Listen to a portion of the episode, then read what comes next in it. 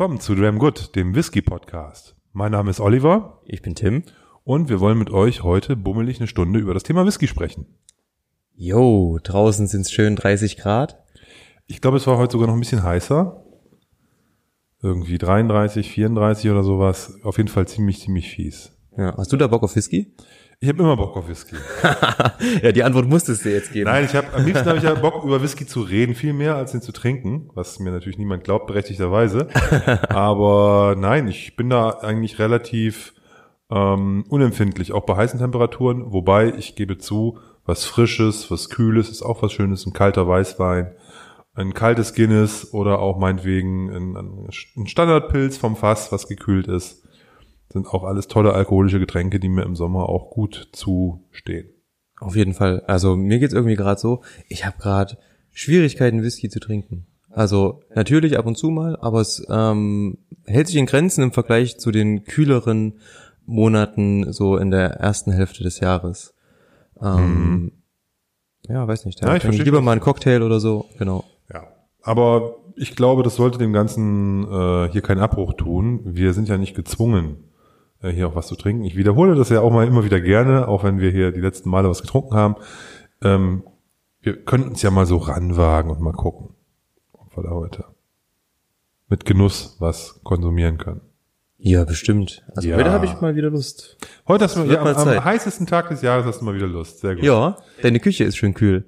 Ja, das stimmt. Hier ist es relativ angenehm. Ich hatte den ganzen Tag auch die Schotten unten gehabt, also Rollos runter und alles, damit sich hier das bloß nicht aufheizt und Mhm. äh, das äh, wirkt dann Wunder. Genau. Judy, ähm, was hast du mitgebracht oder womit wollen wir anfangen? Na, beim letzten Mal haben wir, glaube ich, eine Sache nicht geschafft und das war diese ganze Situation um die Brennerei Ben Nevis. Und du hattest Ja. da ja was gefunden, ähm, was meiner Meinung nach wahnsinnig interessant ist und was ich glaube, interessiert auch die ähm, Zuhörer da draußen. Also von daher schieß mal los. Ja, ich hoffe, ich kriege das nur so richtig äh, zusammen. Also es ging um den Ben Nevis 10 Jahre in einer fast starke Version, fast starken Version. Ähm, der ist rausgekommen, ziemlich gehypte Flasche, relativ teuer, 120 Euro oder sowas, glaube ich. Ähm, um den Dreh ist noch zu haben. Ähm, ziemlich kräftig mit 62, gut 62 Prozent abgefüllt. Ähm, Bourbon Sherry Weinfässer Gemisch. Alles so ganz nett. Ähm, glaube ich, ein, ein, ein guter Ben Nevis, nur eben halt sehr teuer. Warum sehr teuer? Weil es davon einfach so wenig gibt. Und ähm, in der Vergangenheit gab es von Ben Nevis ja den 10-Jährigen als Standard mit 46 Prozent. Genau. Ja. Auch ein super Malt. Ich hatte davon auch mal ein Sample, eine, eine ganze Flasche hatte ich davon noch nicht, aber fand den auch sehr gut. Und habe auch immer darüber nachgedacht, mir noch mal so ein Fläschchen zuzulegen und dann war irgendwann verschwunden. Ja. Kostete mal so knapp 40 Euro, war jetzt einer, sag ich mal, von den teureren 10-Jährigen, aber eben halt noch aus heutiger Sicht total im Rahmen. Ne? Und auch damals Ja. okay für einen guten. Ja. Also ich sag jetzt mal so die Artback, Bruchladi und die gibt's eine Menge, die so um die 40 Euro kosten Ja. in 10 Jahren. Und äh, der war dann weg und kam nicht wieder und alle Welt hat sich gefragt, warum. und ähm, ich bin durch Zufall auf, als ich nach dem zehnjährigen Fassstarken jetzt in der Base gesucht habe, auf ein Interview gestoßen, ähm, was jemand dort in die Comments zu dem ähm, Ben Nevis 10 Jahre gepackt hat. Und ähm, da wird der Distillerie-Manager interviewt, Ja. ähm, Colin Ross heißt der und ähm, wird befragt zur Situation bei Ben Nevis. Ja. Und die erste Frage war eben, woran lag's, dass ihr so lange nichts abgefüllt habt? Ne? Und da hat der gesagt, ja, wir haben Fässer, aber die gehören nicht uns. Die gehören schon uns. Als Ben Nevis, muss man wissen, gehört zur japanischen Nikka Group. Und ähm, daraus resultierend gehören die Fässer Nikka. Und äh, es gab nicht mehr genug Fässer, um diesen Standard Ben Nevis 10 am Markt zu halten, weil die Fässer alle für Nikka vorgesehen waren. Also, okay, das heißt, Ben Nevis produziert, darf es aber nicht behalten. Ben Nevis produziert fleißig, genau. Okay. Die Fässer gehören dem Nikka-Konzern, der sagt, hier ist euer Share. Mhm. Ne, so und so viele Fässer davon sind für eure eigenes, euer eigenes Ben Nevis Produkt. Dieses Produkt verkauft sich sehr gut, weil es ein hochqualitativer Whisky ist. Ja. Mehr als man gehofft hat quasi. Dann auf einmal sind die Lager leer und man kann diesen Zehner nicht mehr abfüllen. Und der japanische, die japanische Mutter hat gesagt auf Anfragen, nee, sorry, ihr kriegt nicht noch mehr Fässer von, Okay. von dem euren produzierten. Warum nicht? Weil sich in Japan Whisky viel, viel, oder sagen wir mal, Whisky, der japanischer Whisky heißt, viel, viel teurer verkaufen lässt. Und ähm, es ist so, dass in Japan es kein Problem ist, auch importierte Fässer als japanischen Whisky abzufüllen. Und äh, da man, ich glaube, für einen Whisky mit einem, überhaupt mit einem Alter in Japan äh, fast 100 Euro die Flasche kriegt, egal was da für ein Alter draufsteht, und dann nach oben noch ganz andere Möglichkeiten bestehen, ist es durchaus verständlich, dass die Japaner aus, was ich ja jetzt mal ähm, Gewinnmaximierungsgründen sagen, warum sollen wir für 40 Euro ein Ben Nevis 10 abfüllen, wenn wir für 100 Euro einen Nika 12 abfüllen können. Ja, Ne, Oder für 120 oder ich weiß nicht, was der kostet. Ja, wirklich bitter für die Brennerei. Bitter für die Brennerei. Und ähm, die, wenn man das Interview so liest, dann ist diese diese ganze Zukunft auch so ungewiss. Und der Ja. der Colin Ross, der der ähm, dem fehlen auch so ein bisschen ähm, so die der Blick nach vorne. Ne? Der sagt halt, okay, wir haben jetzt diese diesen einen Ben Nevis gemacht und die- diesen diesen zehnjährigen Cast Strings. Wir wissen, das ist das nächste. Wir wissen noch gar nicht, wie groß das Batch wird, weil uns die Flaschen ausgegangen sind. Also die scheinen mehrere Probleme zu haben, nicht genug Flaschen vorbestellt und so. Ja. Also in Summe scheint das von der Orga da alles ein bisschen schwieriger zu sein und nicht so ganz professionell, wie man sich das äh, normalerweise vorstellt. Aber er sagt auch, wir haben zwar Batch 1 auf die Flasche draufgeschrieben, weil man weiß ja nie, aber es ist auf jeden Fall kein weiteres Batch geplant. Okay. Ob der 10er Standard wiederkommt, don't know. Ja. Ne? Und das ist schon eine, eine tatsächlich, finde ich, interessante Entwicklung, wenn auch jetzt keine positive, ne? Aber das ist schon, da finde ich schon crazy und bedeutet für alle, die, glaube ich, alle, die Ben Nevis Abfüllungen haben, ähm, hütet die wie euren Augapfel, ne? Das ist, da wird, werden voraussichtlich nicht mehr so viele von kommen, genießt Okay. die Hm. und ähm, ja, pflegt die. Pflegt da eure Sammlung, wenn ihr welche habt. Ich glaube, unabhängige Abfüller kriegen da immer wieder mal was. Ähm, wie das funktioniert, weiß ich auch nicht. Vielleicht gibt, hat Nicke einfach auch einen Share, den die direkt nach dem Brennen Mhm. auch rausgibt an die Unab Unabhängigen, um da auch ähm, damit was zu verdienen. Das weiß ich jetzt nicht genau. Aber es kommt ja immer mal wieder irgendwie so ein sieben-, achtjähriger von Signatory raus und sowas. Ne? Also da gibt es Ja. schon ein bisschen was. Aber das heißt ja auch, dass sie vor sieben, acht Jahren die Fässer vielleicht oder den Spirit gekauft haben und selbst abgefüllt haben. Kann ja auch sein. Auch das, na klar. Ja.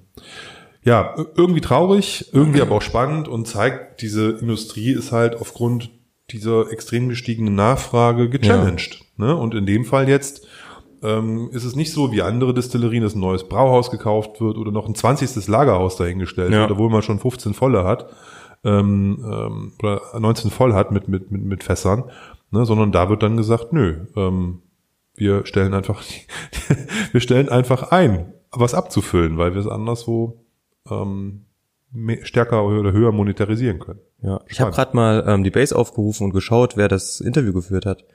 Und ähm, das war Wolfgang F. Rote.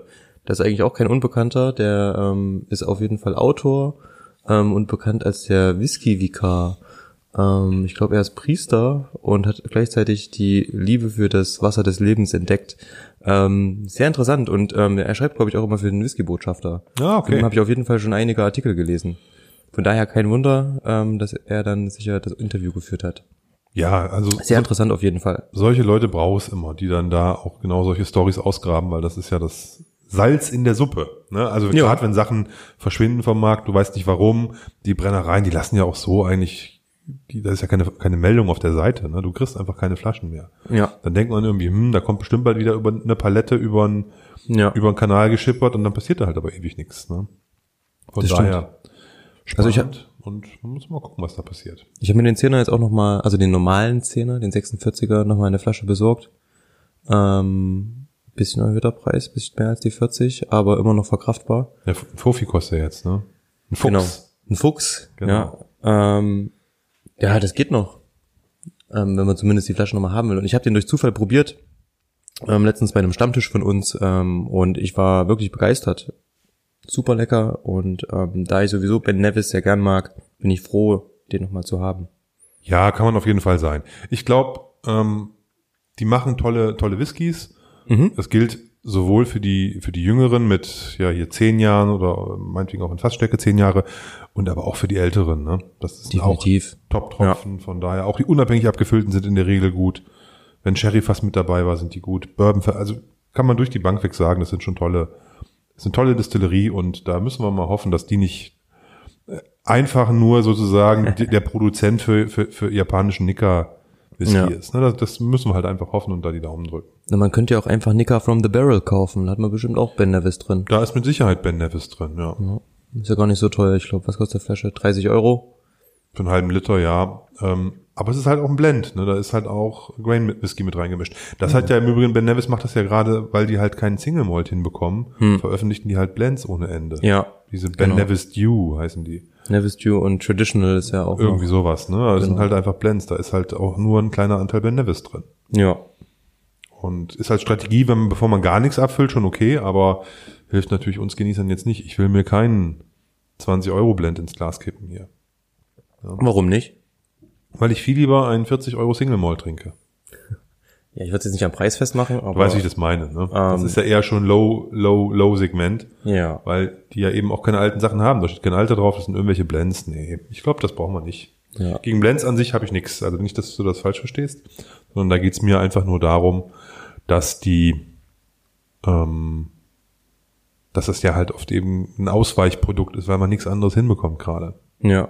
Wo wir gerade bei Blend sind. Ich habe ein Blended Malt mit. Wollen wir heute mal einen Blended Malt probieren? Sehr gerne. Ähm, kannst du was über Vega sagen, was sich dahinter verbirgt? Ähm, über Vega. So heißt nämlich dieser Blend. Ja, ich glaube, der Abfüller war das nicht Scotch Universe? North Star Spirits. Ach, North Star Spirits, genau. Ähm, nein, ich habe nur mitbekommen, dass die ähm, relativ gut angenommen wurden und gute Kritiken bekommen haben. Und ich habe mir zwei Samples bestellt. Einmal vom ähm, Spicer heißt der, glaube ich, von 1989. Das ist wirklich ein ähm, Blend. Und der Vega von 1990, ähm, ein Blended Malt Whisky. Limited Edition Nummer 4 steht auf dem Sample drauf. Äh, 46,7 Prozent, eine von 800 Flaschen. Und die Whiskey Base ID ist 128799. Wunderbar. Dann gehen wir Genau. doch mal ein Näschen, würde ich sagen. Ne, Der steht jetzt hier schon 10 Minuten. Ja, mindestens. Ich bin gespannt, ich war einfach interessiert, dadurch, dass sie so gut angenommen wurden, ähm, auch mal so ein bisschen über den Tellerrand, wie gesagt, rauszuschauen und nicht immer nur auf Single Malt ähm, einzusteigen. Ähm, von daher ähm, habe ich mir einfach mal, wie gesagt, jeweils ein Sample bestellt. Und ähm, die waren jetzt auch nicht wirklich ähm, teuer, aber die sind immer sehr, sehr limitiert auf jeden Fall. Das habe ich mitbekommen. Da gibt's immer so um die, weiß nicht, 800 bis 1000 Flaschen vielleicht ähm, für den Weltmarkt. Und das war's dann auch. Ähm, Eine Info habe ich noch vergessen. 28 Jahre hat der gute Ja? Buckel. das ist ordentlich. Genau. Und wenn ich mir Ja, 28 Jahre. Ist definitiv wahnsinnig voll in der Nase.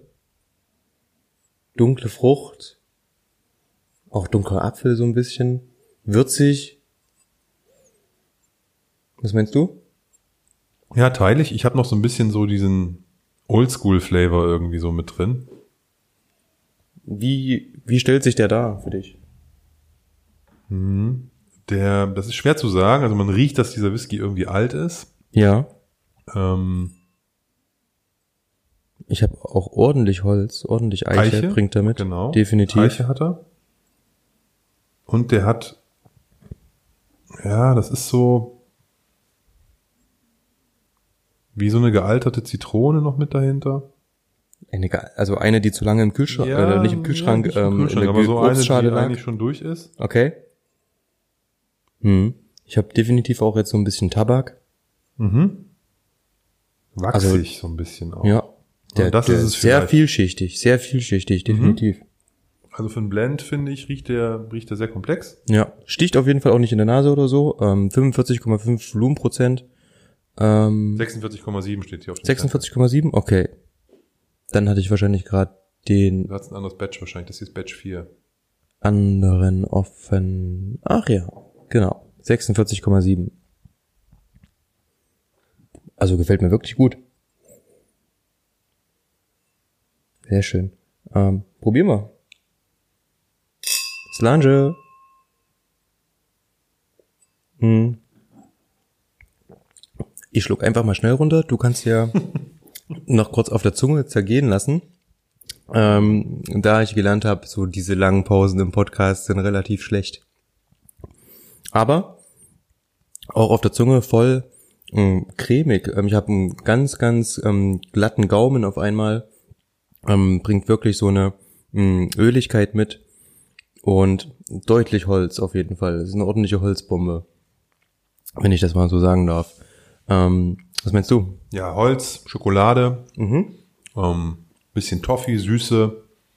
Ähm, Frucht habe ich jetzt nicht mehr, ehrlicherweise. Ganz wenig. Hm? Aber ähm, nee, ist Deutliche Bitterkeit aber auch. ja, er wird nach hinten raus Mhm. bitterer. Aber nicht unangenehm. Also ich glaube, wer jetzt gar nicht so holzig mag, für den ist das nix. Mhm. Ne? Aber ähm, ich glaube, bei 28 Jahren, da würde ich mich auch schon wundern, wenn da kein, kein Fass Mhm. zu schmecken wäre. Er ist aber nicht drüber. Also ich habe schon ähm, Whiskys gehabt, alte, die waren deutlich mehr in dem, in dem im Schrankwandmodus. Und das ist Ja. der hier nicht. Der ist zwar, der ist zwar Oh. schon, ja, der ist, der ist, der hat schon Bitterkeit und der hat auch viel Holz, aber er ist für mich noch nicht so, dass man sagt, das ist zu viel. Also mir Ja. gefällt das noch, aber ich mag auch halt auch Holz. Also das ist jetzt auch, Okay. ich mag Holz. Wie klingt das eigentlich? Naja, sind Sie ein Ja. reichen Mann? Ja. Mm, Mir gefällt die Nase deutlich besser als der Gaumen. Auf dem Gaumen fällt er ein bisschen ab, muss ich sagen. Mm, Da ist die Nase viel komplexer. ja, das stimmt. Ja, ja. Und ähm, aber trotzdem macht Spaß. Ich gebe noch noch ein bisschen Zeit. Wir haben ja noch ein bisschen ähm, unserer Podcast-Zeit übrig. Ähm, wir bemühen uns im Übrigen immer noch, ähm, das Ganze auf eine Stunde zu begrenzen. Und ähm, damit wir die auch schön vollpacken können, kommen wir doch zum nächsten Thema. Und zwar habe ich heute ähm, was Witziges gelesen. Lidl mal wieder. Wir haben schon mal über Ja. ben, ben Bracken geredet. Ja. Und ähm, dass die schottischen Single Malt rausgebracht haben unter dem Namen Ben Bracken. Ähm, verschiedene Regionen wurden dort angeboten. Ähm, Speyside, Highland und Isla, glaube ich. Von No Age Statement bis zu 40 Jahre Genau. hatten die alles im Programm. Und alles zu super guten Preisen. Und die haben jetzt mal wieder ähm, was im Angebot, was eigentlich ein Knaller ist. Und zwar ein 30 Liter Whiskyfass. Ähm, First Fill Oloroso Sherry, glaube ich. Ähm, gefüllt mit 30 Liter New Make. Also Oloroso habe ich nicht gelesen, aber auf jeden Fall Sherry First Ja. Fill. Und ähm, also dieses 30 Liter Fass gebaut aus ehemaligen Sherry-Fässern. Da steht nicht Butts oder sowas, aber Ja. sind Sherry-Fässer. Also du weißt nicht, ob es amerikanische Eiche ist oder europäische Eiche. Ähm, aber eben dann nach dem, nachdem Sherry drin war, ne, werden diese Dinger gezimmert, gebaut, Ja. auf 30 Liter runtergebaut und dann mit einem Whisky namens Ben Bracken befüllt. Richtig. Ne? Also das, was so wie Lidl alle Whiskys nennt. Aber netterweise, sie sind da auch transparent. Das ist nämlich kein schottischer, kein schottisches Destillat, was da ins Fass kommt, sondern Nein. ein deutsches aus dem Saarland, korrigiere mich im Zweifel, von der Distillerie Eckerts. Ja. Genau. So heißt Brennerei es. Eckarts heißt es. Ähm, und die kommen, wie gesagt, aus dem Saarland und zwar aus Toley. Wenn ich Genau. das richtig ausgesprochen habe. Das ist für mich auch der tatsächliche Wermutstropfen. An der Dass ein Deutscher ist? Geschichte. Ja, A, A, dass es ein Deutscher ist, aber was für mich problematischer ist als die Tatsache, dass es ein Deutscher ist, ist der Fakt, dass die eigentlich kein Whisky machen. Ich habe mal auf die Homepage von denen geguckt. Ja. Die machen Wodka, die machen Korn, die machen Obstbrände, die machen alles mögliche Zeug, aber Whisky machen die nicht. Also werden die wahrscheinlich eine Obstler Brennblase haben oder man müsste einfach mal nachschauen. Das kann ich Ähm, nicht sagen. Vielleicht haben die auch investiert für diese Kooperation mit Lidl und haben da irgendwie was an, an eine andere, eine andere Brenneinheit hingesetzt. Ja. Aber ähm, ich weiß nicht, ob das Pot Still Whisky ist, erstens. Kann Mhm. ja auch Column Still sein. Ja. Mit Malt Whisky, weißt du, das, das weiß ich nicht. Ja. Ähm, ich denke mal, so eine Column Still Anlage ist deutlich günstiger. Definitiv. Und das zweite ist, die haben halt keine Erfahrung mit Whisky. Ne? Also mit sich, also wir, wir kennen ja viele, ähm, also in Deutschland gibt es ja wahrscheinlich ein paar tausend Mhm. ähm, in- Brennereien, im Norden mehr kornbasiert, je weiter du nach Süden fährst, desto mehr obstbasiert. Ja. Und die machen mit Sicherheit tolle Sachen. Ne? Also da muss man jetzt auch gar nicht sagen, dass die ähm, äh, Deutschen sich da verstecken müssten mit ihren Destillaten. Nur wenn jemand eine 150-jährige Obstler-Tradition hat und dann kommt Lidl und sagt, wir nehmen jetzt den, der uns den günstigsten New-Mac liefert, Mhm. und es ist dann halt irgendeine Oh. Destillerie aus dem Saarland, die bisher nur, nur, nur Obstler gemacht hat oder nur, nur Wodka oder was weiß ich.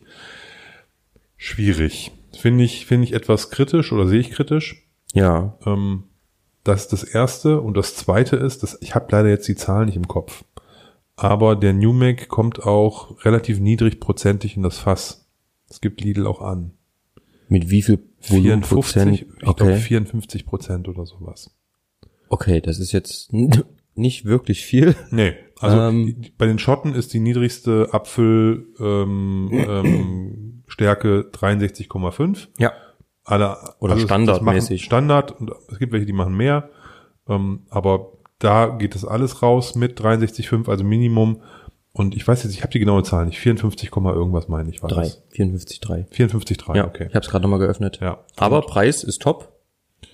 Preis ist, also Punkt eins, du kannst das Fass ja danach behalten, ist ja, Ja. deins. Ne? Das heißt, du hast ein Fass im Wert, wenn es ein Cherry-Fass war, die sind ja deutlich teurer als, als Bourbon-Fässer. Ja. Ähm, äh, hast du, würde ich mal denken, 250, 300, 400 Euro schon fürs Fass drin? Vielleicht die Hälfte, irgendwie sowas, ich weiß nicht. Hm. Ja. Ne? Also die Häl Ich denke mal 150 und wenn Lidl viele bauen lassen hat, dann vielleicht noch ein bisschen weniger. wer weiß, ob die die überhaupt schon haben bauen lassen oder ob die nicht dann auf Anfrage gebaut werden. Ja. So muss, muss, weiß ich halt alles nicht. Aber ähm, guck mal, wie, wir haben, was haben wir für unser Holzfass bezahlt? 200, 250 Euro. Ja. Ja? Und das waren, das waren Bourbonfass und Bourbonfässer, die kosten die Hälfte von, von den, äh, im Vergleich zu den Sherryfässern. Ja, das stimmt. Ja. Von daher glaube ich, ähm, ist da, ist, das Fass ist nachher deins, ne? Ob man da wieder was findet, was man da reinfüllen kann, muss man halt schauen, aber das ist schon mal cool. Ich störe mich halt an dem, an dem, an dem Destillat, dass es aus dieser Destillerie kommt. Also hätten sie jetzt Glen Els genommen oder hätten sie St. Kilian genommen oder hätten sie was weiß ich genommen. Ne? Da Ja. gibt's ja heute doch einige, die auch sich einen, Namen ge, erworben haben. Aber die bieten ja selber an, alle. Also zumindestens ähm, St. Kilian, die bieten ja selber ähm, Fässer an, kleine, auch in dem Rahmen so 30 Liter, glaube ich, ähm, die man dann in 10 Jahre liegen lassen kann. Ja, ja, also, aber nee, meinetwegen die Hubble-Distillerie oder wen es Mhm. da alles gibt, Ja. Rothaus, es gibt ja Slurs, wen auch immer, ne? Ja. Aber Irgendwen, der vielleicht, vielleicht Whisky-Erfahrung hat, hätte ich mir schon genommen, glaube ich. Ja. Ja, ähm, aber gut, das ist, ähm, ähm, tut der, tut der Idee keinen Abbruch. Ich finde das erstmal cool. Ich finde die Idee richtig gut, ähm, dass ein Discounter so, sowas macht, finde ich super. ist witzig, aber mich würde mal interessieren, wer kauft sowas? Das ist irgendwie, ich habe mich gefragt, mh, wer gibt jetzt 1000 Euro aus für 30 Liter Whisky, die er erstmal noch liegen lassen muss, natürlich, mindestens drei Jahre, denn mh, vorher ist es auch sonst in Europa kein Whisky. Scotch wird sowieso nie werden. Mh, schwierig. Ich bin gespannt, ob das wirklich ähm, ähm, Leute kaufen. Ist interessant. Ja, ich kann mir vorstellen, so Leute, denen das Geld egal ist und die Bock haben, einfach so ein Fass in ihrer Bar stehen zu haben, weißt du? Wenn Hm. ich jetzt irgendwie etwas bess besser monetarisiert wäre. Wäre es ja auch egal, und, meinst du? Und ich, und ich irgendwie einen Partykeller hätte oder irgendwie ein Ja, okay. Whiskyzimmer oder irgendwas und dann könnte ich, äh, könnte ich auch sagen, dann hau ich mir hier so ein Fass hinter den Tresen und dann kann man da immer mal nippen und irgendwann ist es halt leer. Aber dann hält das die drei Jahre nicht durch. Ja, wahrscheinlich nicht. Aber ich fände, also von der Idee her finde ich das Ja. schon lustig, ne? Definitiv. Ähm, echt cool. Auch so ein bisschen experimentell. Ne? Man kann ja immer probieren. Ja. Also man kann das Ganze so nachverfolgen, wie der Whisky reift. Mm, Das finde ich halt sehr interessant. Mhm. Definitiv. Ähm, ist ja bei uns genauso. Wir haben ja, ähm, für die, die es nicht wissen, wir haben auch ein kleines Fassprojekt Da hier haben wir, glaube ich, noch gar nicht drüber geredet in Leipzig. Aber genau, das soll Thema einer weiteren Folge sein. Das würde hier ein bisschen ähm, heute zumindest ausufern. Ja, Da das wir- den, das springt eindeutig den Rahmen für heute. Auf jeden Fall. Wir haben auch noch andere Themen mitgebracht. Hm, womit wollen wir wei- weitermachen, Olli? Bup, bup, bup, bup, bup. Hast du Lust auf Sommerwhisky? Das ist mal ein super Thema. Wir hatten es ja vorhin schon mal kurz angeschnitten, so Lust auf Whisky bei diesen heißen Temperaturen. Und ähm, in Foren, ähm, bei Facebook und sonst wo hat man ganz oft jetzt gelesen, mh, was ist eure liebster Sommerwhisky? Trinkt ihr irgendeine Sorte Whisky, eine bestimmte Fassreifungsart im Sommer nicht oder mh, eine andere vielleicht dafür mehr? Verwendet ihr Eiswürfel? Verwendet ihr diese Whiskysteine? Oder habt ihr irgendwelche Tipps, um das im Sommer ein bisschen runterzukühlen vielleicht einfach? Oder mögt ihr den Whisky warm? Das waren einfach so Sachen, die einem durch den Kopf gehen, mir auch. Ja. Dir sicher auch, Olli. Na klar. Und ähm, deswegen haben wir das heute mal mit aufgenommen und einfach mal drüber reden. Ja, also zum Thema Eiswürfel oder drunterkühlen, da habe ich ein sehr gespaltenes Verhältnis zu.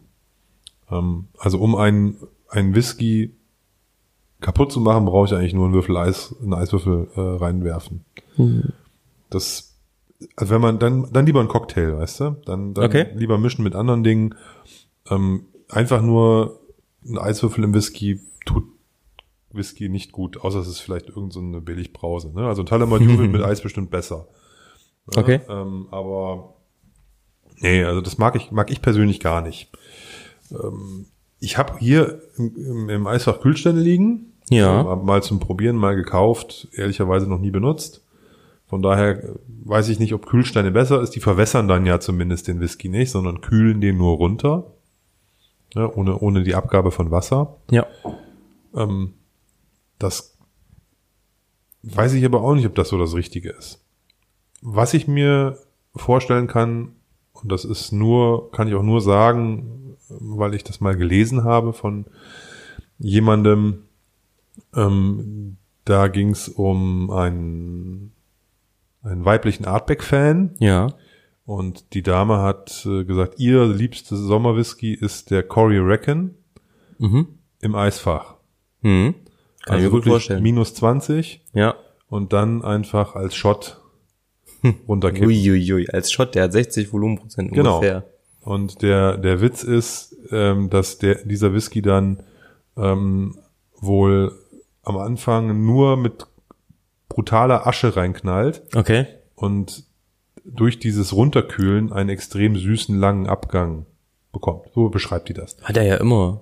Also dieses, Aber das ist das ist halt ein anderes Trinkerlebnis wohl. Ja. Ich kenne, ich Das habe das glaub noch nie. Ich hatte ich, ich hatte noch keinen. Ich habe ich habe einen Uggedeimer hier stehen gehabt und habe überlegt, ob ich das für den Uggedeimer Ja. mache. Ich- Aber ich dachte, ey, komm, du packst jetzt keinen Whisky ins Eisfach. Ne? doch, ich habe noch eine Flasche zu Hause, das mache ich. Das ist ja großartig.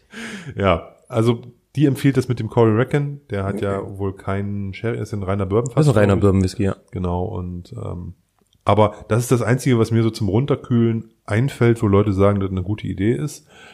Ansonsten, klar, gibt's, glaube ich, viele, viele Cocktails mit Whisky, wo man auch was Gutes am Ende kreiert, auch wenn natürlich der Whisky dann auf der Strecke bleibt an sich, aber wo du was Schönes draus machst. Und wenn es nur ein Rusty Nail ist oder Mhm. was auch immer, da gehört dann halt auch Eis rein.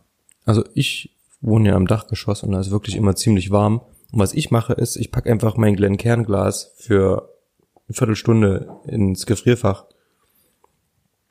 kühl das runter, Ja. füll dann den Whisky ein. Habe ich keine Steine, habe ich kein. Mit den Steinen ist auch immer so ein Ding, ne? Wie kriegst du die Teile da rein, ohne dass es dein Glas zerhaut?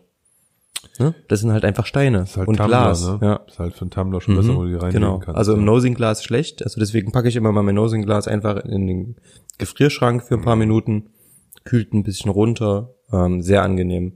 Und ähm, sollte der Whisky in dem Fall ein bisschen zu kalt sein, also der wird jetzt nicht gefrieren oder so, ähm, warm wird er von alleine wieder bei den Temperaturen. Oder mit Handwärme. Das ist mein Tipp. Ähm, denn ähm, bei 30 Grad ist es wirklich ein bisschen zu warm, finde ich, zum Verkosten. ist ja auch in der Nase ein bisschen unangenehm. Also ich, man trinkt ja, wenn es so heiß ist, generell nicht so gern Zimmertemperaturgetränke. Ja, Du willst dein Wasser gekühlt haben, du willst, ich finde sogar Kaffee eiskalt geil, wenn es so heiß ist. Oh, da müssen wir nochmal drüber reden. Das ist Ja. jetzt vielleicht nichts für einen Whisky-Podcast, aber Cold Brew mit Tonic, mein Freund. Richtig gut. Okay. Ja. Ähm, können wir nachher nochmal vertiefen. Ja. Aber ähm, ich finde halt wirklich quasi das eines der Grundprodukte für einen Eiskaffee, nämlich einfach kalter Kaffee. Ja, Wenn der wirklich richtig kalt ist, finde ich halt auch im Sommer lecker. Ähm, von definitiv. Limonaden und dem ganzen Kram mal ganz zu schweigen. Ne? Also eigentlich kann man alles gut kalt trinken im Sommer. Ähm, bei Spirituosen tue ich mich da halt immer ein bisschen schwer. Deswegen vielleicht lieber ein, ähm, ähm, ein Cocktail oder eben halt ausweichen, wenn man es denn dann nicht mag. Ja. Ein kaltes Guinness tut's, wie gesagt, manchmal auch. Ja, kaltes Bier ist super. Ne? Also warmes Bier geht gar nicht. Alles über vier Grad ist zu warm und entsprechend. Was? ja, also idealerweise kommt es ja mit vier Grad aus dem, aus dem Zapfhahn, da wird es ja in der Hand noch ein bisschen wärmer und da muss man Ja. das, glaube ich, bevor es sieben Grad überschreitet, schnell getrunken haben. Ich glaube, so habe ich das mal irgendwann gelernt. Apropos, ähm, jetzt haben wir die Temperatur abgehakt so ein bisschen. Aber wir waren noch nicht beim Sommerwhisky. Genau. Was für dich ein typischer Sommerwhisky? Oder trinkst du irgendeine Sorte Whisky im Sommer weniger? Viele sagen immer, diese Sherry-Bomben im Sommer gar nicht, das ist ein Weihnachtswhisky. Aufgrund der Aromen natürlich, macht ja auch Sinn. Ja, also ich denke schon, dass so Aromen, die ein Stück weit mehr an Weihnachten erinnern, im Sommer etwas komischer sind. Ne? Und wenn du bei Sherry Whiskys irgendwas so hast, was in Richtung Weihnachten geht, Hm. und da gehören für mich halt irgendwie so dieses, dieses eingekochte dunkle Früchte oder Trockenfrüchte, da gehören hier so, wenn du in die Richtung kommst, Nüsse, wenn du in die Richtung kommst, ähm, Zimt, Nelken, Kardamom. ja, so, so, wo du dann denkst, irgendwie Spekulatius oder so Ja, Weihnachtsgebäck ja. und so, ne? Das kann man natürlich auch irgendwie im Sommer trinken, aber es passt halt irgendwie doch besser in den Winter. Und wenn du dann Mhm. gefragt wirst, das ist ein Sommerwhisky, dann wären das diejenigen, wo ich vielleicht sagen würde, das sind eher keine Sommerwhiskys. Ähm, ansonsten fällt mir da wenig ein. Klar, wenn du irgendwie so ein ähm, äh, 57 Grad North Talisker, also diesen nicht fast stark, aber der halt 57, 57 Prozent hat, Ja. wenn du nach einem regnerischen Herbsttag vom Sturm draußen in deine Bude kommst, so durchgefroren bist und dir den dann gönnst, dann ist der perfekt. Ne? Das ist eigentlich so der, kann man jetzt natürlich auch sagen, das ist ein Herbstwhisky. Der schmeckt mit sicher, aber der würde mir jetzt auch im Sommer an einem Lagerfeuer schmecken. So ist das Nicht, ne? Definitiv, definitiv. Deswegen will ich das gar nicht ausschließen. Aber vielleicht hat der ein oder andere Whisky auch mal so seine, seine perfekten Momente und die dann nicht im Sommer sind. Ja, aber da sagst du was Schönes. Ähm, dieses Lagerfeuer-Ding äh, macht man typischerweise im Sommer. Und ähm, ich habe für mich gemerkt, am Lagerfeuer definitiv einen sehr rauchigen Whisky, auch wenn es warm ist. Also es passt einfach. Also ich mag das dann auch, diese, mh, ja, dann hat man quasi das, was man so vor sich hat, so ein bisschen Lagerfeuer, ähm, auch im Glas natürlich. Ähm, ansonsten bin ich eigentlich eher so der Bourbonfass-Trinker im Sommer. Also ich mag einfach so die bisschen helleren Aromen dann ähm, nicht ganz so erschlagen, nicht ganz so dunkel. Nein, definitiv. Also gehen würde würde ich auch so sehen. Ähm, es muss auch nicht dann äh, das ganz hohe Alkoholvolumen sein. Nein. Ja, da reichen dann auch die 43, 46 oft. Ja. Das müssen dann nicht die Fassstärken sein. Oder man verdünnt sich die halt ein bisschen mit Wasser runter. Ähm, da hast du schon recht, das passt schon. Aber wie gesagt, ich tue mich mit dem Sommerwhisky, dass man jetzt sagt, das ist für mich der XYZ, Ja. ähm, da tue ich mich ein bisschen schwer. Ja. Aber ja, abends im, im Dunkeln am Feuer sitzt, sind, sind, da hast du völlig recht, sind Raucher richtig cool. Ne? Da Auf jeden einen schönen Fall. Colila oder so Ja. und Ja. da, weißt du, da, da sind schon tolle Sachen dabei. Obwohl ich hatte, ich habe letztes Wochenende erst ein Lagerfeuer gemacht bei mir im Garten und ähm, wir hatten dort einen Ockentoschen. 17 Jahre alt, ist ein Lowlander, absolut nicht rauchig. Ja. Ähm, hat auch super gut gepasst. War auch lecker. ja, du, also das, Bourbonfass? Ich glaube, wenn du bei schönem Wetter am, am, am Feuer sitzt, dann passt quasi jeder Whisky, Ja, okay, wenn er irgendwie ein stimmt. guter ist. Ne? Also, ne, also muss jetzt kein, kein, nicht, nicht alles, was Whisky ist, ist gut, ne? Aber Ja. ähm, da müsste eigentlich man sich, also ich müsste mich da eigentlich, glaube ich, für alles begeistern können. Ja. glaube ich, wäre ich begeisterungsfähig genug. Ich hatte mal einen schönen Sommerwhisky, ähm, das waren Ihre. Das finde ich auch ein, ähm, gutes Ding so im Sommer. Da gefallen mir die Iren, die sind schön leicht, schön fruchtig, floral. Und zwar war das ein Teeling Single Malt. Mm, Und der hatte, glaube ich, ich lass mich lügen, fünf verschiedene Fässer gesehen vorher. Ähm, unter anderem einige Weinfässer. Und das hat sehr gut gepasst. Schön fruchtig, schön frisch, floral. Hat echt Spaß gemacht. Und ich habe jetzt von Maltman mh, einen Fetterkern aus dem Riesling fast gesehen. Also der unabhängige Abfüller, The Maltman, beziehungsweise Meadowside Blending heißt der Abfüller. Und die haben eine Serie, die heißt The Maltman. Und da kam ein Fetterkern aus dem Riesling-Fass raus. Sehr spannend. Die hatten schon mal einen Riesling äh, Wein, äh, Whisky Okay. vor, vor ein, zwei Jahren. Da haben sie das auf dem Etikett falsch gedruckt. Da stand Reisling drauf. Oh. Aber es war ein Riesling. Uh. Dann haben sie sich irgendwie verschrieben. Ähm, irgendein Glenn Tralala, keine Ahnung, was für einer das war. Ah, die guten Glens, die guten Ja, Glens. ähm, auch so ein junger, so acht, neun, neun Jahre oder so. Ne? Ja. Und dann eben so ein Riesling-Fass. Aber das ist sehr, sehr spannend. Also ich trinke sehr gern Riesling. Mhm. Ich bin ähm, ein großer Fan des Rheingaus. Da ähm, zieht es mich, weil ein, ein guter Freund von mir da lebt, ähm, ein, zwei Mal im Jahr hin und dann auch dort in die, in die, in die Weinberge Ja. zu so einer kleinen Tour.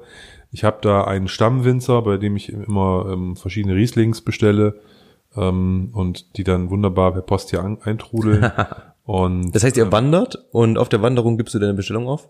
so ungefähr. Das ist gut. Das Aber bei dem gut. Winzer, den habe ich, der ist gehört mittlerweile hier zum festen Lieferanten dieses Haushalts und deswegen Okay. wird da immer wieder mal bestellt. Das heißt, von dem haben wir eigentlich immer was da. Ähm, ja, das ist, also deswegen, ich bin großer Riesling-Fan und da bin ich natürlich auch sehr gespannt drauf. Fetter Kern ist jetzt nicht so die Destillerie, wo die jetzt in mir so innere Jubelstürme auslöst. Mhm. Ich hatte mal einen 19-jährigen 19 fetter Kern von Signatory Vintage in dieser Unchill-Filtered Collection, der war cool.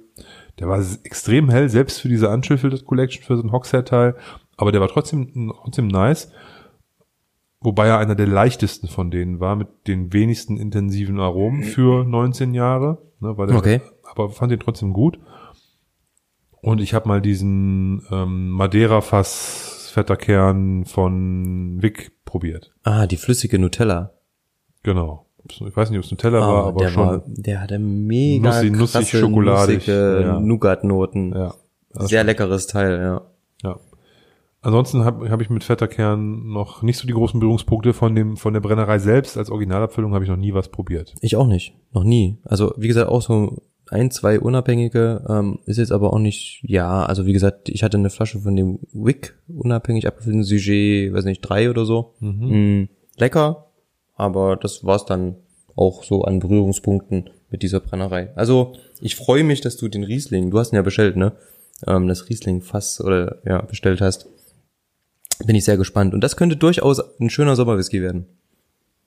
Warten wir es mal ab. Ich bin auf jeden Fall da sehr neugierig. Ähm, ich muss ehrlicherweise sagen, dass ich noch nie einen fassgereiften Riesling getrunken habe. Wird Riesling in Fässern ausgebaut? Ich kenne das nicht. Aber irgendwer muss, muss den Riesling ja ins Fass gekippt haben. Also ich denke schon, dass gute Qualitäten sicher im Fass ausgebaut werden können. Ja, also ich habe sowas noch nicht noch nicht gekauft und nicht Ja. gesehen. Ähm, Riesling ist ja so, wenn er gut ist, schon sehr teuer. Ähm, ich habe noch keinen fassgereiften gesehen. Sagen wir es einfach so. Aber das heißt nicht, dass es das nicht gibt. Ja. Ähm, ich habe ich hab, ich hab, ähm, äh, über einen Freund beziehe, dass das eine Freundin Französin ist und deren Eltern im Jura leben, also in diesem Ja. Weinanbaugebiet in Frankreich. Der bringt mir halt immer, wenn die, wenn die nach, äh, nach Frankreich fahren, zu ihren Eltern, bringt er mir immer ein, zwei Kisten Wein mit. Und das Ach, ist halt immer, im- es ist, Jurawein ist immer im Fass. Das ist Weißwein, der im, im, im Holzfass lag Okay. und sehr speziell, sehr eigen. Ähm, das hätte ich erkannt, wenn ich schon mal einen Riesling gehabt hätte, der in so einem Holzfass lag. Mhm. Das schmeckt Okay. wirklich bei Weißwein nochmal krass anders. Gut. Ja, doch. Also gewöhnungsbedürftig, aber gut, eigen. Mhm. Ne? Also Mhm. das ist so für den normalen Standard Weißweintrinker, der denkt sich, oh Gott, was ist das? Ne? Mhm. Ähm, Okay. Aber ähm, ich, ist sehr zu empfehlen. Muss ich mir mal suchen, ja. Klingt gut. Ja, kann ich dir, kann ich dir äh, sehr ans Herz legen. Die sind im Übrigen noch ewig haltbar. Ne? So, eine, so, eine, so eine Flasche kannst du 20, 25 Jahre liegen lassen, obwohl es Ja. ein Weißwein ist. Ja. Ne? Durch das Fass wird der halt total konserviert. Okay. Ja. Klingt sehr interessant. Ähm, jetzt hatten wir den, den Fetterkern von Maltman. Die haben ja aber auch jetzt noch in ihrer neuen, ähm, wie nennt man das? In ihrer neuen, nicht Range, aber. Eine neue Reihe von Einzelfässern. Ne? Ja. Die bringen ja immer so eine Serie raus, fünf, sechs, Genau. sieben Stück. Genau. Da war mal wieder eine Cola dabei. Zwei Colas waren dabei. Zwei Colas waren dabei. Also ich fand die, ähm, ich, es gibt ein Bild davon, von diesen sechs oder sieben Flaschen und die einen sind alle ganz hell und die anderen sehen alle aus wie Cola Okay. auf diesem Foto. Ähm, und das zweite war ein Secret Isla fünf Jahre. ja. Ja. Und das andere war dieser Longmorn zehn Jahre. Der war allerdings noch mal dunkler. Ja. Ja. Also und der der, ist ja- nur ein Finish und sieht aus wie, Ja. wie Kohle. Also es ist wirklich unfassbar dunkel, das Teil. Ähm, Und entsprechend auch mega gehypt. Ähm, was haben wir heute für ein Datum? heute ist der 4. Juni. Der 4. Juni. Ich habe, der ist heute, heute Nachmittag, ähm, bei whisky.de in den Verkauf gekommen und war nach zehn, ich habe es gesehen Ja. Und äh, habe aber nicht bestellt, diesen, dieser Longmorn zehn Jahre und der war eine Viertelstunde später vergriffen. War da bestimmt aber ähm, nur für Shop oder Whisky Club Mitglieder hier zu bestellen. Ja, genau. Ja, ja, war nur für okay. Clubmitglieder, aber ist ja egal. Also, Ja. wenn ich ihn jetzt unbedingt gewollt hätte, dann hätte ich mir halt diese komische Clubflasche da auch noch kaufen können. Aber ähm, Oder feine Herr. Nein, wie ich das meine? Das ist ja, das kann man, das kann, das ist ja immer kein schlechter Whisky, das kann man ja auch mal machen. Ja, aber ich meine, Das ist jetzt so ein Glen Moray, 15 Jahre, irgendwas, keine das Ahnung. Ziel kann doch nicht sein, irgendwie einen Zehnjährigen einfach so mit Cherry zuzuklatschen, dass du halt einfach nur aufgespritteten Cherry hast. Ich habe, ich habe, ich, genau, also mir ging es auch gar nicht darum, dass ich den hätte haben wollen, deswegen sage ich ja, ich habe Ja. nicht gesehen, wie der hoch, durch Zufall wieder hochgeladen wurde oder wieder auf einmal drin war. Ähm, dann äh, hat das 15, 20 Minuten gedauert und dann war die Charge weg.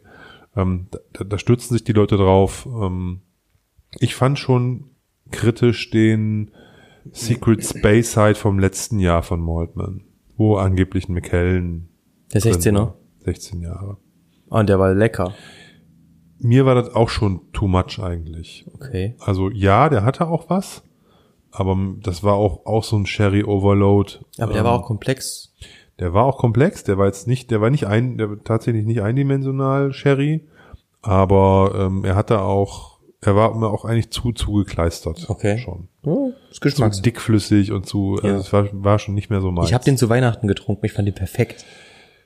ja, wenn, wenn ich dann Spekulatius eintauchen kann, ist der vielleicht gut, dann würde ich den auch essen, trinken, aber nee, also Eis gemacht, ein mein- Stückchen Orange rein. Nee, also wie gesagt, meiner war der nicht so ganz. Ähm, deswegen, die, diese ganz, ganz tiefen Schokoladendinger, da bin ich immer ein bisschen kritisch. Was mir aufgefallen ist, die haben, Maltman hat in der Vergangenheit immer viele so 19, 20, 21-Jährige ausgebracht und die waren diesmal nicht dabei. Es waren alles junge und ein 26-Jähriger, glaube ich. ja. Ähm, keine Ahnung, ob die gerade ein bisschen gechallenged sind mit älteren Fässern, dass das jetzt alles so ein, einstellig ist. Mhm. Aber das ist mir aufgefallen jetzt in dieser Reihe. Ne, fünf Jahre, acht Jahre, neun Jahre. Ja, wird auf jeden genau, Fall jünger. ne? Ja, ja, vielleicht gehen dort auch Ein so ein altes Ding für, wo dann aber auch der, ein Secret Space hatte mal irgendwie auch mal gleich 170 Flocken kostet oder so, weißt du? Das ist dann ja auch schon wieder ein Heidengeld. Ja, das stimmt. Ne? Und ähm, die alten Maltmans, die hast du so so um die 20 Jahre für einen guten, für einen Hunderter oder einen guten Hunderter gekriegt. Okay. Ne? Also da gab's ja immer hier so einen 19-jährigen Glenn Rothes, einen 21-jährigen Diensten, Jo. Tobermory 20 Jahre ähm, und so weiter und so fort. Tomaten sehe ich gerade 1997, 100 Ja. Euro. Ne? Also die waren alle eigentlich auch, fand ich, fair bepreist. Da ist jetzt, sind sie, haben sie jetzt auch nochmal angezogen. Ne? Naja, muss man gucken. Aber auch da wieder der, der ähm, Hang zu jungen Abfüllungen. Ja. Und das ist auch ein Punkt, wo ich ganz gern nochmal einsteigen würde. Ähm, ich nehme das momentan wieder vermehrt wahr, dass es nicht nur viele junge Abfüllungen gibt Hm. am Markt, also welche mit acht, neun, zehn Jahren, sondern dass das jetzt mittlerweile schon die Erwachsenenabfüllungen sind und die Kinderabfüllungen haben dann drei, vier, fünf Jahre. Ja. Das ist mir auch aufgefallen. Also vor allen Dingen, also am meisten ist mir so aufgefallen bei jungen Rauchern auf jeden Fall. Genau, Ähm, das so waren, glaube ich, die, die damit angefangen haben. Ne? Da passt das, finde ich, aber auch sehr gut. Also ein junger Karl Ehler finde ich super lecker. Junge, ähm, rauchige Bunnas finde ich super lecker. Die haben noch was extrem Mineralisches. Die haben noch diese leichten Metallnoten so ein bisschen vom New Make eben. Ähm, das Fass hat er noch nicht so überhand genommen und die haben noch volle Kraft und viel Rauch. Finde ich sehr, sehr interessant und sehr lecker. Also, Also ich, ich sag mal, ich, ich, angefangen haben sie damit nicht. Ne? Also wenn man guckt in die in die 80er, 70er, 80er Jahre, da hast du hier, das siehst du ja heute, wenn du heute auf auf auf auf Whisky-Auktionen unterwegs Ja. bist, viele viele Whiskys aus den Beständen aus Italien, die in den die vor, vor, die in den in 70er und 80er Jahren viel, viel mehr Whisky getrunken haben als wir. Das waren ganz oft junge Dinger, immer so Ja. fünf Jahre, sechs Ja. Jahre und so ein Kram. Das heißt, es ist nicht neu. Aber was neu ist es, dass sozusagen in, in dem, in dem Genuss, in dem wir sind, sozusagen immer jüngere Abfüllungen kommen. Ich glaube, wieder neu damit angefangen hat Bruchladi mit den Octomores. Stark rauchig, fünf Jahre, vier Jahre, ja, sechs die waren Jahre. anfangs nicht alt. Ja. Ja, die waren nicht alt. Gibt's jetzt gibt's auch einen Zehnjährigen, okay. Aber die haben angefangen. Ich lasse jetzt mal die neu gegründeten Destillerien weg, die dann Dreijährige rausbringen, weil die zählen für mich nicht, ne, weil die würden eigentlich lieber, glaube ich, ältere machen. Äh, dann hast du recht, die Bunnas. Ähm, da gab's vor einem, das war letztes Jahr, glaube ich, diesen von, von dem Abfüller The Nectar of the Daily Dram, so einen Dreijährigen, Hm. äh, rauchigen Bunner. Ähm, es gab von Signatory Vintage vor kurzem einen Vierjährigen äh, in so einem in so einem bearbeiteten Hogshead, der auch ziemlich dunkel war schon für seine vier Jahre. Ähm, aber die haben dann halt alle auch über 60 Prozent. Ne? Die, die haben halt, da hat der, haben die Engel noch gar nicht, noch gar nicht dazu gekommen, da irgendwie was zu ziehen. Ne? Und ähm, das sind so die rauchigen. Und da sage ich mal, okay, ne, wie du schon sagtest, da passt das vielleicht sogar noch ganz gut. Jetzt haben wir aber eine Situation, glaube ich, wo noch nicht rauchige Malls dazukommen Ja. mit jungen Abfüllungen. Und ich habe, ähm, ich kenne den, kannte den gar nicht. Der Abfüller heißt wirklich Heinz Eggert, also so heißt der Typ und so heißen auch seine Abfüllungen, so heißt er als Abfüller. Ja. Und da habe ich jetzt gesehen, einen Glenn Allerkey, vier Jahre aus dem Oloroso First Fill und einen Glenn Tauchers, vier Jahre aus dem Oloroso First Fill. Ähm, die hatten schon ordentlich Farbe, ne? aber wahrscheinlich auch nicht viel mehr. Ne? Ähm, das ist ähm, vielleicht das neue 10, ist jetzt vier bis fünf. Ne? Nein, das glaube ich nicht. Also acht vielleicht, aber ähm, vier bis fünf wird nicht das neue zehn. Ähm, ich habe im Übrigen letztens auch einen relativ jungen ähm, im Glas gehabt, der war allerdings schon acht Jahre, das ist schon fast alt. Aber das war trotzdem sehr interessant, das war ein Art Lair. Kennst du Art Lair?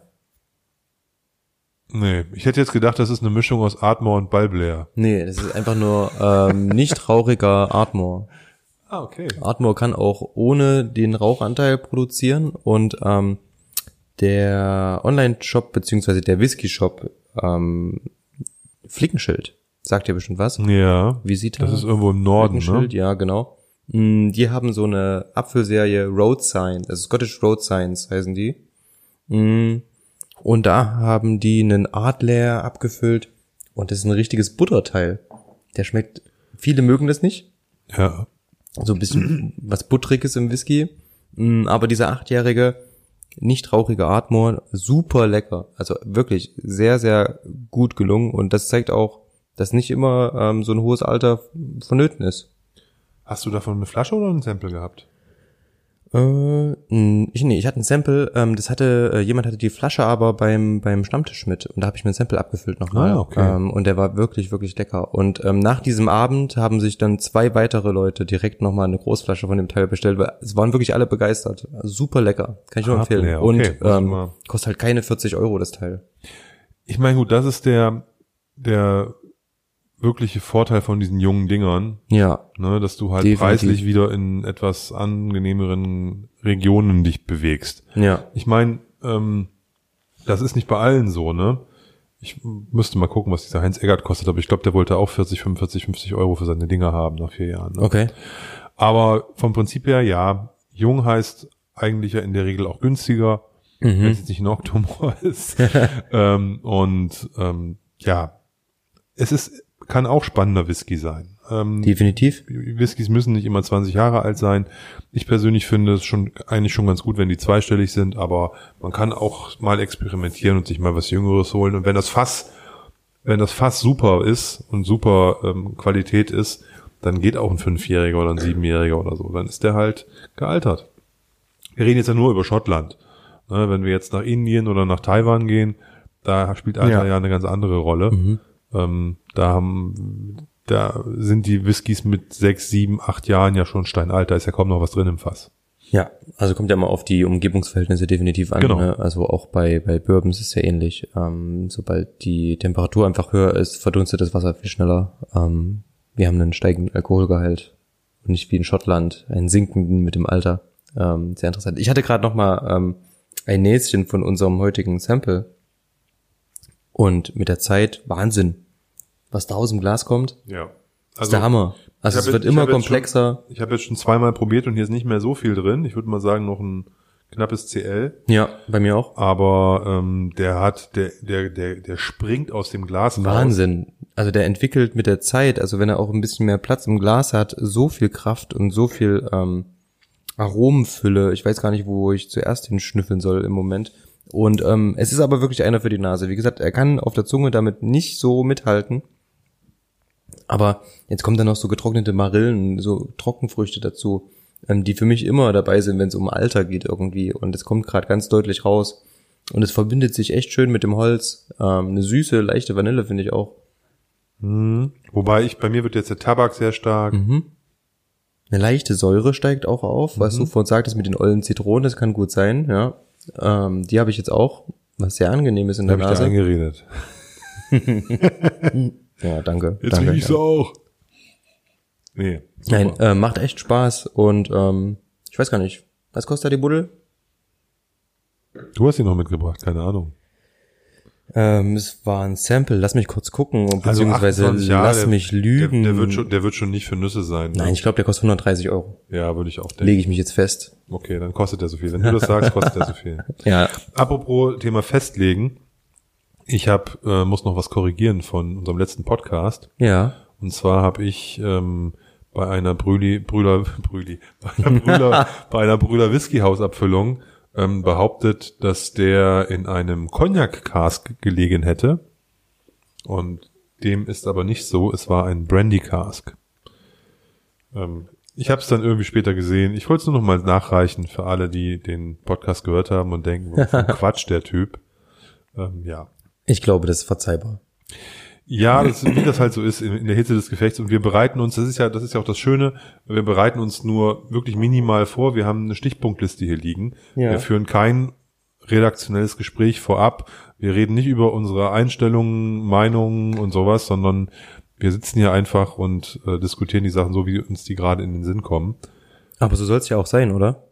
Ja, nein, aber ich, wie gesagt, wir, wir bearbeiten das nicht vor und dadurch schleicht sich dann auch mal das ein oder andere aus dem Ja. Gespräch sich entwickelnde rein, was man sich vorher jetzt nicht nochmal angeguckt hat. Das stimmt, das stimmt da definitiv. können dann auch mal irgendwie so ein paar äh, Fauxpas dabei sein. Ja, Fauxpas würde ich jetzt nicht bezeichnen. Eine kleine Ungereimtheit vielleicht. Kleine Ungereimtheit. Ja. Ähm, eins haben wir noch. Hier unsere Liste. Wir haben heute abgehakt junge Abfüllungen, Ben Nevis, Lidl-Fass, Sommerwhisky, Maltman. Und dann sind wir noch auf die Idee gekommen, mal wieder über Base-Bewertungen zu sprechen.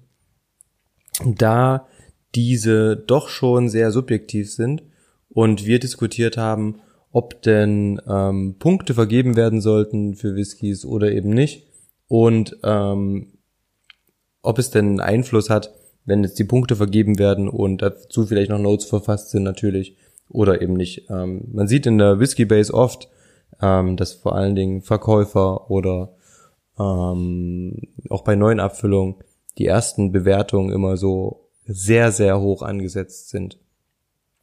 Sprich über 90 Punkte.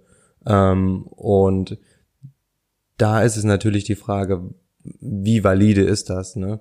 Ähm, jeder kann natürlich so eine Bewertung abgeben in der Whisky Base, jeder kann sich da anmelden, mh, mitunter auch unter falschem Namen, was man jetzt auch schon öfter mitbekommen hat, dass sich Leute anmelden mit drei, vier, fünf Profilen, dort ähm, Bewertungen abgeben, um einfach einen Whisky entweder besser zu machen, als er eigentlich ist, um den dann im Endeffekt teurer verkaufen zu können, oder ähm, schlechter zu machen, als er eigentlich ist, weil man aus irgendwelchen Gründen auch immer vielleicht demjenigen, der den Whisky herausgebracht hat, schaden möchte, ärgern möchte oder einfach nur, weiß nicht, kindische Spielereien treiben möchte. Ähm, für mich sehr interessant. Ähm, wie handhab, handhabst du das mit den ähm, Base-Bewertungen? Ist das für dich ein Anhaltspunkt, um zum Beispiel eine Abfüllung zu kaufen?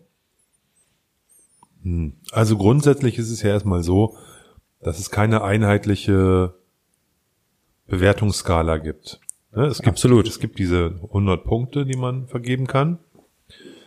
Aber es steht ja nirgendwo, wofür die, wie man zu diesen Punkten kommt. Ne? Also es ist nicht, du kannst nicht sagen, hier Tick in the Box, jetzt sind wir bei 80, jetzt sind Ja. wir bei 83, sondern das liegt in deinem Ermessen. Und da fängt ja schon mal die erste Schwierigkeit an, dass ja gar nicht definiert ist, ob etwas, was ich mit 90 bewerte und du mit 90 bewertest, ob das für uns beide ein sehr guter Whisky ist oder ob nicht Ja. 90 für den einen ein okayer Whisky ist, weil der fängt eigentlich erst bei 90 an und hört bei 100 auf. Ja? Also das ist das erste große Problem von diesen Bewertungen, dass da jeder eigentlich nach eigenem Gusto die Skala festlegt. Definitiv. Ja, und ich glaube, das ist auch das größte Problem. Jetzt kann man sagen, das nivelliert sich über die Masse an Bewertungen wieder aus, was auch stimmt. Je mehr Leute bewerten, desto wahrscheinlicher ist es, dass solche Querschläger von Leuten, die sich sozusagen nicht an, die, an, den, an den Standard halten, der sich irgendwie ja doch, den es ja doch irgendwie gibt, Ja. an, an Bewertungsszenarien, ähm, dass die äh, sozusagen da, da rausfliegen. Ähm, das zweite ist, das zweite, zweite große Herausforderung ist, neben, da meine ich jetzt gar nicht so sehr die, den, den, das bewusste daneben greifen, um jemandem zu schaden, sondern die verschiedene Erfahrungen, mit der die Leute da bewerten. Wenn ich jetzt frisch zum Whisky komme, habe jetzt meinetwegen zehn Stück probiert und fange dann an, meine ganzen Whiskys in, der, in, der, in die Base einzutragen und zu bewerten. Und ich bin ein, ich, ich finde das schrecklich, aber die, also diese, diese Bezeichnung, aber wenn ich ein Anfänger noch bin ähm, und Anfängerabfüllungen trinke und dann das erste Mal ähm, nach ähm, Shivers Regal 12 und Glenfiddich 12 und ähm, ähm, Johnny Walker Red Label dann das erste Mal einen Glendronach 12 im Glas hab, dann denke ich, boah, 90 Punkte. Ne? Ich sag's jetzt mal, du weißt, was ich meine. ja. Warum hat er hier in der Base nur 85 im Durchschnitt? Verstehe ich überhaupt nicht. Das ist doch ein absoluter, absolutes Ja, Traumstöffchen. verstehe ich, ja. Ne? Und das heißt, die Art der Bewertung ist nicht nur in sich völlig subjektiv, sondern hängt auch davon ab, wie viel Erfahrung du hast. Wenn du, Ja, das wenn stimmt. du ähm, es gewohnt bist, extrem alte, extrem teure, extrem seltene, sehr, sehr gute Flaschen zu, äh, zu, zu probieren, dann bewertest du anders. Vor allen Dingen meinetwegen in Whisky, der 12 oder 15 Jahre alt ist. Definitiv. Ne? Ähm, wenn du ansonsten immer nur die 20 plus im Glas hast von Jahren. Ne? Und deswegen ist das, ist das, ist das in Summe schwierig. Und dann gibt es eben noch, wie du richtig sagtest, die Leute, die damit irgendwie Schindluder betreiben und andere ärgern wollen oder sich selbst erhöhen wollen oder was noch viel, viel schlimmer ist, eine Flasche irgendwo ergattern, die relativ selten ist, diese dann, ohne sie probiert zu haben, hoch bewerten, äh, um sie dann relativ schnell wieder losschlagen zu können auf Ja. Ebay oder sonst wo. Ja. Und das ist dann halt auch wirklich asozial, weil das ist ja ein Missbrauch von so einer Plattform. Und ähm, das gehört geächtet, meiner Meinung nach. Ja, aber wie gesagt, du hast vorhin schon gesagt, die Masse gleicht das natürlich wieder aus. Ähm, von daher, Klar, also du hast ja bei, bei seltenen Abfüllungen hast du diese Masse halt nicht, ne? Wenn du, ähm, wenn es eine Flasche ist, die, die von der es meinetwegen 100 Stück gab Ach so, und ja. ähm, oder 200 gab und äh, die ganz neu rausgekommen ist und dann ist die ratzfatz verkauft und einer hat sich da fünf Stück weggebunkert, will, will die verkaufen. ja, äh, dann reichen, dann, dann, dann kann der drei, vier Bewertungen reinhauen mit Fake-Accounts oder irgendwas und dann hast du da halt sowas stehen. Deswegen, ähm, ich ich will damit nur sagen, es ist schwierig. Ich würde mich, man kann das als Anhaltspunkt nehmen. mhm. Ich glaube, man kann, man muss dann aber auch gucken, wie viele Leute haben das Ding bewertet. Kennt man vielleicht so den einen oder anderen daraus? das tue ich sind das Menschen, Übrigen. die, Ja. sind das Menschen, die, von denen du weißt, dass die so erfahren sind, dass man nicht davon ausgeht, dass die da Quatsch reinschreiben? Ganz wichtig auch, ob die ähm, einen ähnlichen Geschmack haben. Es kann jemand sein, der erfahren ist und ähm, der hat aber einen anderen Geschmack als ich. Wie gesagt, ist alles Geschmackssache. Mm, Und wenn ich weiß, okay, derjenige, der bewertet ähnlich wie ich, auch bei Abfüllungen, die wir jetzt vielleicht im, schon mal ähm, probiert haben, bewertet haben, die Notes gelesen haben, ähm, dann finde ich, ist immer ein sehr, sehr guter Anhaltspunkt. Ja, also ich, ich glaube, wenn, wenn, wenn, wenn, wenn, wenn sowieso noch neben diesen Punkten sich man sich die in der Base die Verkostungsnotizen anschaut, Definitiv. dann macht das noch viel mehr Sinn, weil dann beschreiben die Leute auch das Ganze ja nochmal. Das kann auch sehr unterschiedlich sein, aber die geben auch noch eine Einschätzung auf so ein Fazit und sagen, ähm, was sie denn mit diesem Whisky verbinden. Und Ja. manchmal spiegelt sich das Fazit gar nicht mit, also die schreiben dann irgendwie, ja, ein Traummalt 88 Punkte. Und dann würden andere schrei andere würde dem 98 geben bei dem Wort Traummalt. Okay. Ne? Deswegen, also Ja, das- ne? das stimmt. aber du weißt dann, und wenn du denjenigen auch kennst und der schreibt, das ist ein ganz, ganz toller Tropfen, und 88 ist auch eine gute Bewertung. Ne? Also machen wir uns nichts vor. Definitiv, Ne? also ich- Ähm, von daher ähm, kann man, kann man, kann man, kann man ähm, daran ha- dann vielleicht für sich selber noch besser erkennen, ob das was für einen ist oder nicht, wenn man sich die Notes anguckt. Ja. Also ich finde schon zum Beispiel auch dieses ähm, mh, inflationäre Benutzen von über 90 Punkten, das finde ich inzwischen schon sehr auffällig. Für mich sind über 90 Punkte, muss ein außergewöhnlicher Mord sein. Mh, Und das ist wirklich inzwischen relativ schwierig zu finden. Ja, ich würde es genauso sehen, ähm, dass man, dass man so bewertet.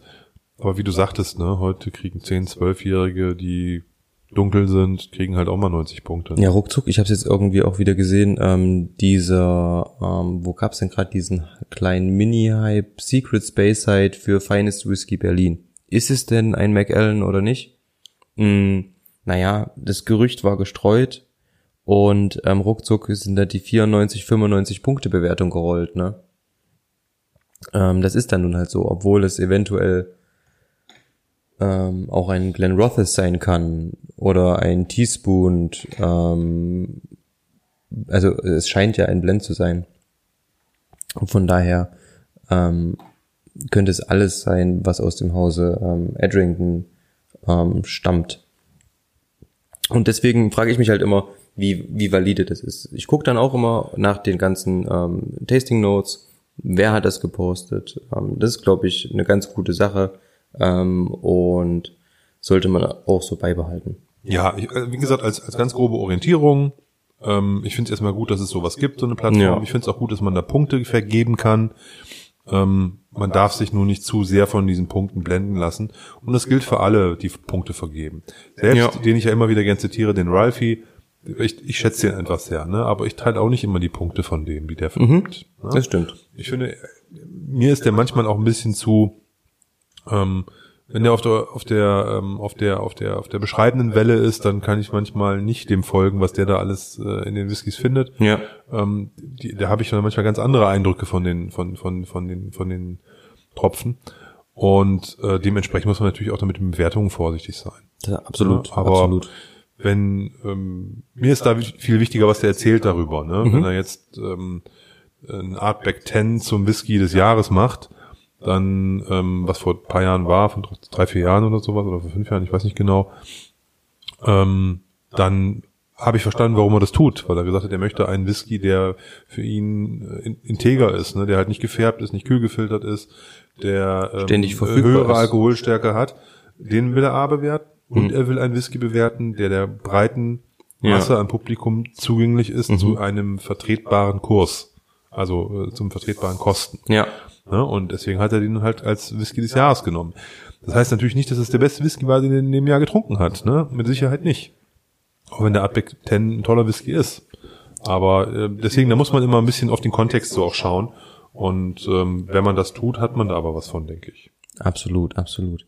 Ähm, wie gesagt, ein schönes Tool, diese Whiskey Base. Ähm, ich nutze es sehr, sehr gern, ähm, auch einfach um mich zu informieren, ähm, um Meinungen einzuholen und es hilft so ein bisschen, ist ein netter Anhaltspunkt. Im Zweifel bestellt man sich, wie gesagt, noch einen Sample dazu, wenn man eine Flasche kaufen möchte. Und dann ist auch gut. Und ich sehe gerade, wir haben unsere Stunde schon knapp überschritten. Ja, aber alles gut. Ich glaube, wir sind dann noch im, im, im, im, im Bereich, der ist in Ordnung. Ja. Können wir mit leben. Ja, definitiv. Es war mal mal wieder ein Fest, mit dir zu schnacken. Ja, ich hatte heute ein bisschen Halsprobleme im Übrigen. Also wenn ich ab und zu mal ein bisschen komisch klinge, ich habe irgendwie ein bisschen so ein Krabbeln im Hals heute. So ein Krabbeln im Hals. Nein, alles gut. Ich wünsche dir gute Besserung Dankeschön. und ähm, hoffe, dass jetzt, wo es so schön warm ist, dir äh, das nicht noch irgendwie unangenehme Tage jetzt im Sommer beschert. Nein, definitiv nicht. Lass ich mir nicht versauen. Ähm, euch da draußen würde ich nochmal bitten oder würden wir bitten, hinterlasst uns ein schönes Feedback. Schaut auf unserer Facebook-Seite vorbei, schaut ähm, auch bei anderen Anbietern wie Spotify oder iTunes vorbei und hinterlasst uns ein kleines Feedback. Genau, teilt unseren, unseren, unseren, unseren Link, unsere Homepage äh, mit, mit euren Freunden, euren Eltern, euren Kindern, euren Großeltern, Vorfahren, wem auch immer, allen, allen Menschen, die ihr kennt. Arbeitgebern. genau, allen Menschen, die ihr kennt. ähm, da würden wir uns freuen. Ähm, wir freuen uns über jeden äh, Hörer, dem Spaß macht, äh, uns zuzuhören.